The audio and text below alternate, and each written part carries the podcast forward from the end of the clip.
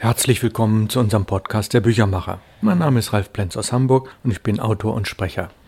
Nachdem wir nun in den letzten Folgen einiges gelesen haben, viele Interviews hatten, will ich jetzt nun zwei Folgen wieder mit fachlichen Dingen füllen.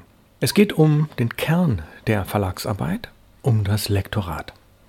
Da vermutet man, naja, das sind die Leute, die lesen, und beurteilen und dann lesen sie wieder und dann korrigieren sie und und und. Und das will ich jetzt ein bisschen genauer differenzieren und unterscheide zwischen redigieren und korrigieren.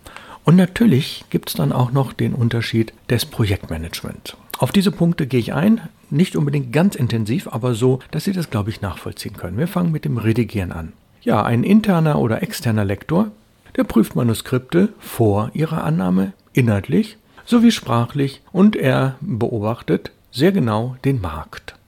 Ja, und nach der Entscheidung für die Veröffentlichung eines Manuskriptes sollte er den Text in einem weiteren Arbeitsgang genau inhaltlich überprüfen. Erst im nächsten Arbeitsgang sollten sprachliche Fehler und Rechtschreibfehler angegangen werden. Ja, da muss ich schon gleich einhalten. Wie viele Manuskripte bekommt ein Verlag? Das hängt natürlich sehr von der Größe und von seiner inhaltlichen Ausrichtung ab und davon, wie bekannt er ist. Das können viele, viele hundert Manuskripte im Jahr sein. Ja, und wenn ein Lektor hunderte von Manuskripten lesen soll, ist er natürlich überfordert. Das heißt, wir reden erstmal von dem Idealfall. Der Lektor hat so und so viele Manuskripte, die wirklich in Frage kommen. Er liest sie, beurteilt sie und dann kommen diese Arbeitsgänge. Ja, in dem dann nächsten Arbeitsgang sollten sprachliche Fehler und Rechtschreibfehler angegangen werden. Und der Trend der letzten Jahre, der geht natürlich in die Richtung, dass ein Lektor im Verlag mehr ein Projektmanager ist und die beiden letztgenannten Aspekte seiner Tätigkeit zunehmend von selbstständigen Außenlektoren gegen Zahlung eines meist pauschalen Honorars übernommen werden. Ha, das heißt, der Lektor, der liest gar nicht und der arbeitet nicht wirklich am Text, weil die Realität im Verlag ist die, er muss sich wirklich um viele, viele andere Dinge kümmern.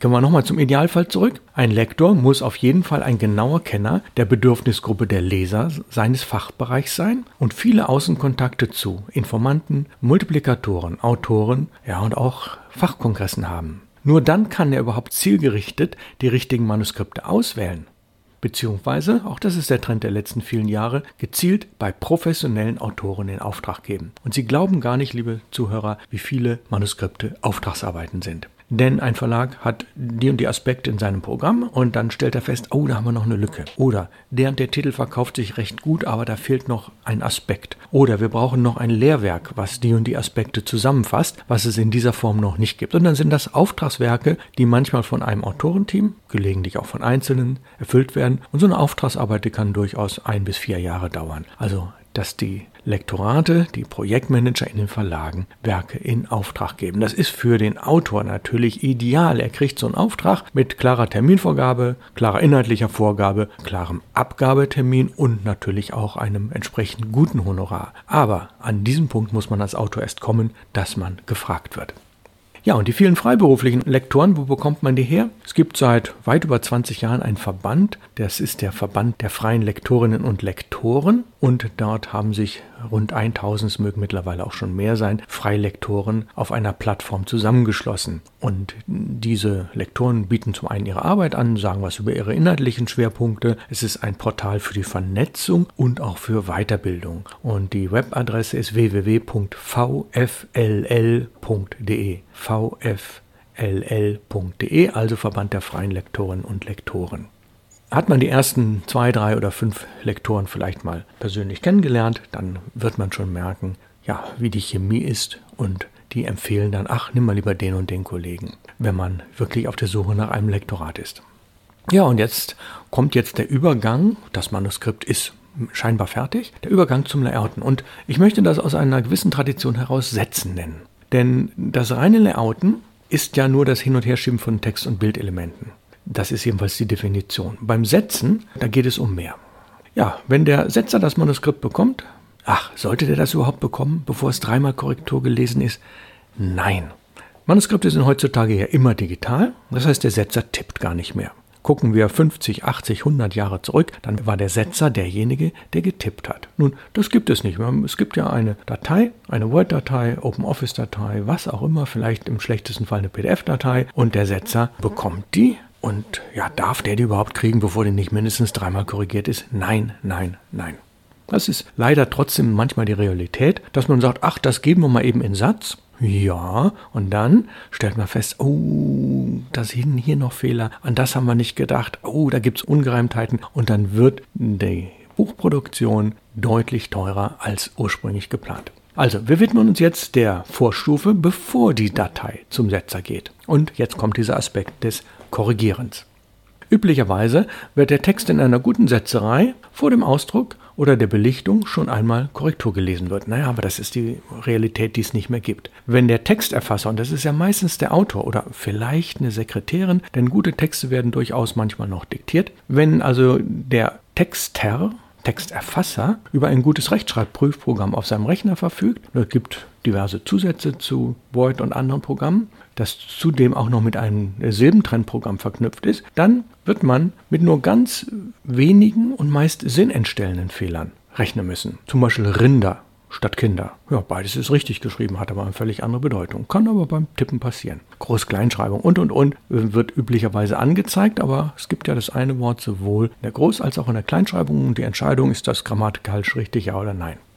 Ja, und jetzt kommen wir dahin, dass man sowas wie eine Satzfahne machen könnte. Da denken Sie auch, naja, das ist irgendwie 30, 40, 60 Jahre her, dass es sowas gab, aber natürlich kann man das auch heutzutage noch machen. Man wählt im Layout-Programm die richtige Schriftart, die richtige Größe.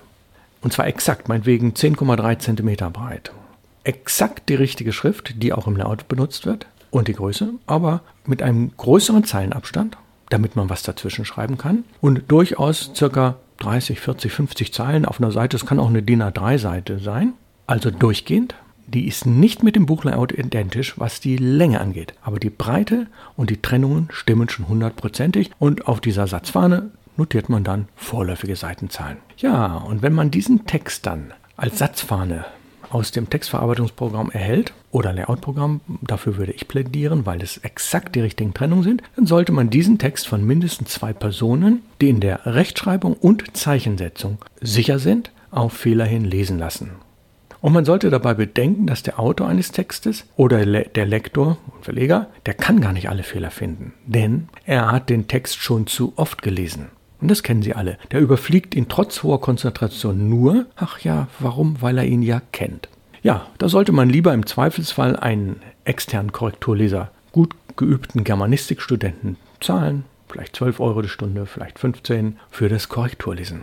Denn es ist natürlich peinlich und wirft ein schlechtes Licht auf den Verlag, wenn ein Buch oder eine Zeitschrift mit zu vielen Fehlern herausgegeben wird. Auch sollte der Korrektor immer genügend Korrekturtage haben, denn wenn er unter Zeitdruck oder übermüdet ist und liest, übersieht er viele Fehler.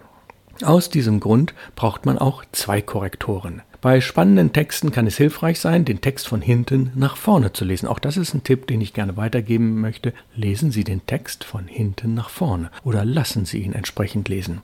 Ja, und das kann man natürlich auch in der PDF-Datei machen. Man kann dort auch die digitalen Anmerkungen machen, aber wir wissen eigentlich alle, ja, das wissen wir, bei digitalem Lesen übersieht man letztlich doch einiges. Es gibt durchaus Leute, die können das perfekt und sind da sehr, sehr gut drin. Aber wenn man das dann auf Papier liest, dann wird man hinterher feststellen, na, doch noch einen Fehler übersehen.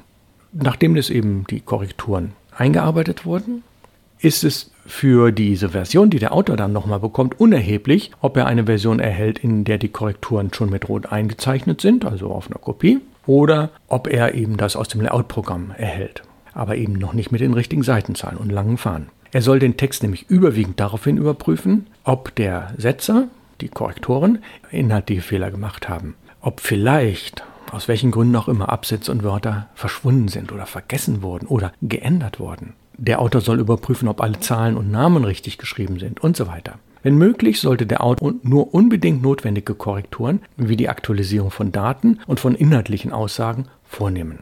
Ja, und wenn wir dann bereits im Layout sind, dann greifen Dinge aus dem Autorenvertrag. Denn jede sogenannte Autorenkorrektur wird vom Setzer zusätzlich in Rechnung gestellt. Denn der Setzer haftet nur für selbstverschuldete Fehler. Und schließlich hat man dann ein Manuskript in der vom Setzer vorliegende Form mit dem Autor besprochen, es akzeptiert, ja und beschlossen es zu veröffentlichen. Und jede, wirklich jede Autorenkorrektur verzögert natürlich auch den Workflow und möglicherweise sogar das Erscheinen der Publikation. Das heißt, ein Autor darf eigentlich gar nicht mehr eingreifen, wenn wirklich die letzten Korrekturen da waren.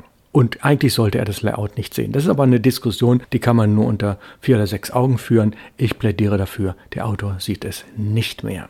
Denn wenn er dann anfängt, Korrekturen ausführen lassen zu wollen, dann sind die Kommunikationswege sehr aufwendig und es wird wirklich teuer und es verzögert den ganzen Prozess. Ja, angenommen, der Autor würde jetzt doch noch was ergänzen. Und stellen wir uns mal vor, er fügt eine kleine Textmenge hinzu oder verändert Absätze oder variiert etwas.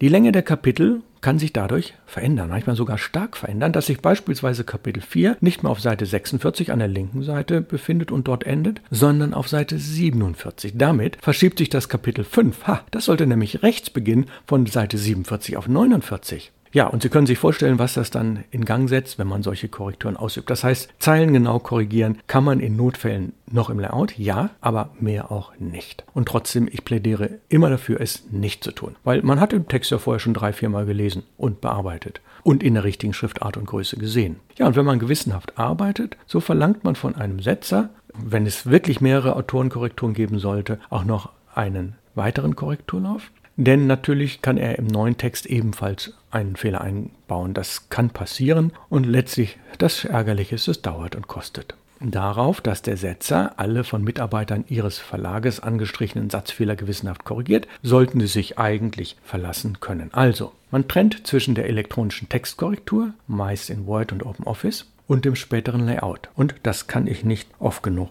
wiederholen. Es ist einfach so. Und dieser Weg, mit Satzfahnen zu arbeiten, die noch nicht dem Layout entsprechen, aber den richtigen Trennungen, wo man dann auch die Anzahl der Zeilen zählen kann, der ist natürlich ein sehr, sehr schöner Weg. Die Korrektoren und Autoren sollten sich unbedingt an die im Duden festgelegten gebräuchlichen Korrekturzeichen halten und auch an die Rechtschreibung laut Duden, damit der Setzer in seiner Arbeit nicht aufgehalten wird, weil er Rückfragen hat. Die Korrekturen müssen eindeutig sein und farbig hervorgehoben werden. Also weder mit Bleistift noch mit Kugelschreiber, sondern wirklich mit Rot oder Grün. Wenn Autoren bei Prosatexten manchmal eine etwas eigenwillige Rechtschreibung und Zeichensetzung wünschen, sollten sie das dem Korrektor rechtzeitig mitteilen. Denn wenn man als Verleger das Manuskript bereits gut kennt und die Eigenarten des Autors, dann muss man darauf Rücksicht nehmen. Man muss nicht, aber wenn man das mit dem Autor vereinbart hat, dann sollte man das dem Setzer auch sagen. Neben den Fehlerkorrekturen und den Autorenkorrekturen gibt es noch eine dritte Art von Korrektur. Ja, wirklich, wenn Sie im bereits gesetzten Text, der in Seiten aufgeteilt ist, meinetwegen 16 Zeilen pro Seite, jedes Kapitel fängt mit einer neuen Seite an und so weiter, wenn man darin korrigiert, ergeben sich manchmal aus dieser Seitenaufteilung heraus Korrekturnotwendigkeiten. Ja, und im Podcast über Typografie habe ich bereits erwähnt, dass man Hurenkinder und Schusterjungen vermeiden sollte. Hurenkind ist das alleine stehende Wort oder sogar nur eine Silbe oben auf einer Zeile und dann beginnt ein Absatz. Sieht ganz hässlich aus. Und der Schusterjunge ist, wenn man unten in der letzten Zeile einen neuen Absatz beginnt. Also Einzug und eine einzige Zeile auf einer unteren Seite unten auf der Seite hat. Das sollte man unbedingt vermeiden. Diese Notwendigkeiten muss der Setzer bearbeiten und eine Lösung finden. Haben Sie also auf einer neuen Seite ein einzelnes Wort oder gar eine vollständige Zeile und es folgt ein Absatz danach. Die Seite fängt nicht als Block, sondern mit einer Treppe an, nämlich mit einem Hornkind. So sollte man versuchen, durch vorsichtige Streichungen oder Ergänzungen im vorangegangenen Absatz den Zeilenfall so zu verändern, dass der Text etwas kürzer wird und der Absatz auf der vorangegangenen Seite endet. Das ist also eine ästhetische Frage, dass man Hurenkinder und Schusterjungen vermeidet. Oder man ergänzt mit wenigen Füllwörtern den Text so, dass die wenigen Wörter in der ersten Zeile der neuen Seite sich zu etwas mehr als einer Zeile summieren. Ähnlich verfährt man, wenn man einen Schusterjungen hat, das hatte ich vorhin erläutert, oder wenn der Absatz mit einem einsilbigen Wort endet, also ein beliebiger Absatz mitten in einer Seite endet am Schluss mit meinetwegen dem Wort erwartet und es wird getrennt erwar und in der letzten Zeile steht nur tet. Das ist sehr, sehr unschön, denn wenn danach dann ein neuer Absatz mit Einzug beginnt, dann steht dort TED, Punkt, und es beginnt ein neuer Absatz. Sehr unschön. Also man sollte versuchen, das letzte Wort eines Absatzes nicht zu trennen. Ja, das sind also drei Arten von Trennung, die man vermeiden sollte und man sollte eingreifen im Layout. Bei all diesen Korrekturen sollten Sie unbedingt vorher den Autor davon unterrichten. Ja, vielleicht hat er sogar bessere Änderungsvorschläge als Sie, aber man kann auch mit ganz vorsichtigen Korrekturen den Zeilenfall an der Seite davor verändern und dadurch vermeidet man dann zum Beispiel ein Hurenkind oder Schusterjunge, weil dort eine andere Trennung ist und dann haben wir eine andere Absatzreihenfolge, dann haben wir eine andere, einen anderen Zeilenfall, das kann sich ergeben. Diese letzten Feinheiten der Korrektur fallen erst dann an, wenn Sie dem Setzer auf den Fahnen bereits angegeben haben, wo die Textseite aufhört und wie er den sogenannten Seitenumbruch mit den dazugehörigen Seitenzahlen vornehmen kann. Das heißt, man entscheidet es, bevor es ins Layout geht. Das ist optimal. Es wird nicht immer möglich sein, bereits bei der ersten Korrektur den Seitenumbruch festzulegen, beispielsweise dann, wenn sich der Zeilenfall durch Ergänzungen und Streichungen mehr als nur geringfügig verändert hat. Sie können sich den Text auch vom Setzer von Anfang an mit Seitenumbruch und Seitenzahl direkt auf Stand setzen lassen, was natürlich etwas teurer ist. Und die ursprüngliche Bearbeitung mit dem Textverarbeitungsprogramm ist natürlich vorausgesetzt. Und wenn dann Korrekturen sind, das sollte möglichst nicht passieren. Alle diejenigen, die von Ihnen schon ein oder mehrere Bücher geschrieben haben, die wissen, wie aufwendig das sein kann und wie man das vermeiden sollte, haben Sie heute gelernt.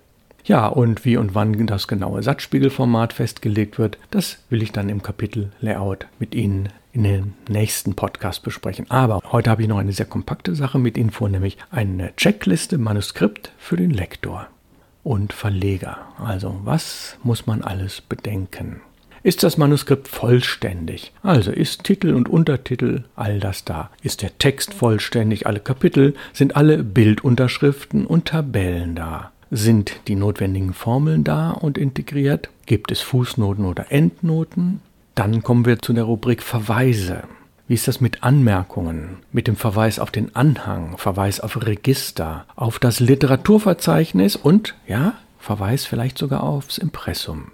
Dann die Rubrik, ist der Text inhaltlich korrekt? Und Sie merken schon, mit dieser Liste, die können Sie sich notieren, immer wieder verwenden oder Sie hören den Podcast mehrfach an. Inhaltliche Korrektheit. Da geht es um sachliche Irrtümer, um überholte Daten, Fachausdrücke, Widersprüche, Wiederholungen, ein sehr beliebtes Thema. Überschneidungen, oh, da kann man lange dran diskutieren. Dann die Zitate, Namen und Daten, sind die eigentlich hervorgehoben? Wie ist das mit Verwechslungen?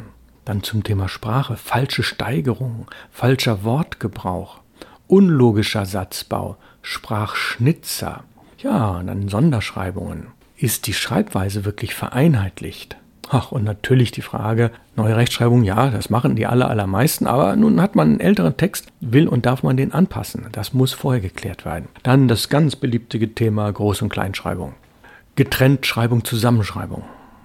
Dann die Frage der Silbentrennung, sind wir ganz am Anfang schon mal drauf eingegangen. Die Frage der Zeichensetzung kann man stundenlang darüber diskutieren. Wie werden Zahlen notiert? Gibt es einen Tausenderpunkt? Steht da Komma 00 mit Euro, ohne Euro, mit Pfund, ohne Pfund, wie auch immer. Die Frage der Fremdwörter.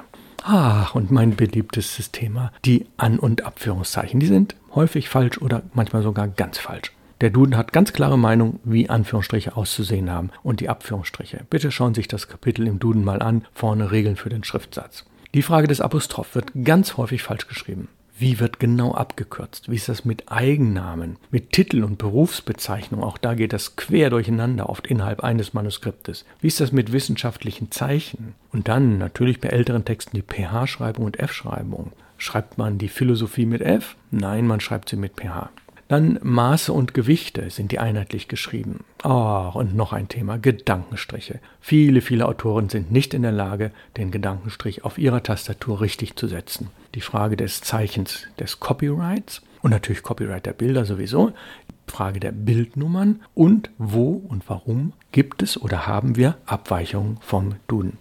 Ja, für alle, die mit Texten arbeiten, ich bin sicher, Sie werden diese Folge zweimal, dreimal, fünfmal hören, zumindest das Ende mit dieser Checkliste, denn die ist Gold wert, die ist über viele Jahre hinweg in meinen Seminaren entstanden. Ich bedanke mich für das Zuhören zu dem Teil Lektorat 1 und wir haben uns schon mit dem Satz auch ein bisschen beschäftigt. Nächste Woche gibt es den Podcast Nummer 224 im Bereich Wie Verlage Bücher machen, Teil 162. Kommen Sie gut durch die Woche, empfehlen Sie den Podcast gerne weiter, hören Sie auch ältere Folgen an. Aus Hamburg grüßt Sie ganz herzlich Ralf Plenz, Ihr Büchermacher.